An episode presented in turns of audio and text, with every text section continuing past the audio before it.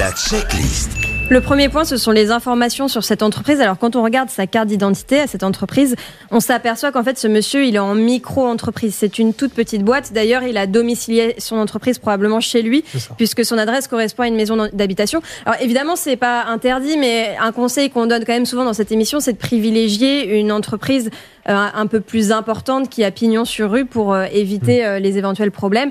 Le deuxième point, c'est l'assurance. Alors, c'est vrai que vous ne lui avez pas demandé. Toutefois, c'est à lui normalement de la fournir spontanément. Et là, on n'a pas d'assurance dans le dossier. Et le troisième point, c'est le paiement. Alors, c'est un, petit point, mais quand même aussi faisceau d'indices. Il vous a demandé 1500 euros en espèces, alors que Maître Moser, je pense, pourra nous confirmer qu'on ne peut pas normalement donner plus de 1000 euros.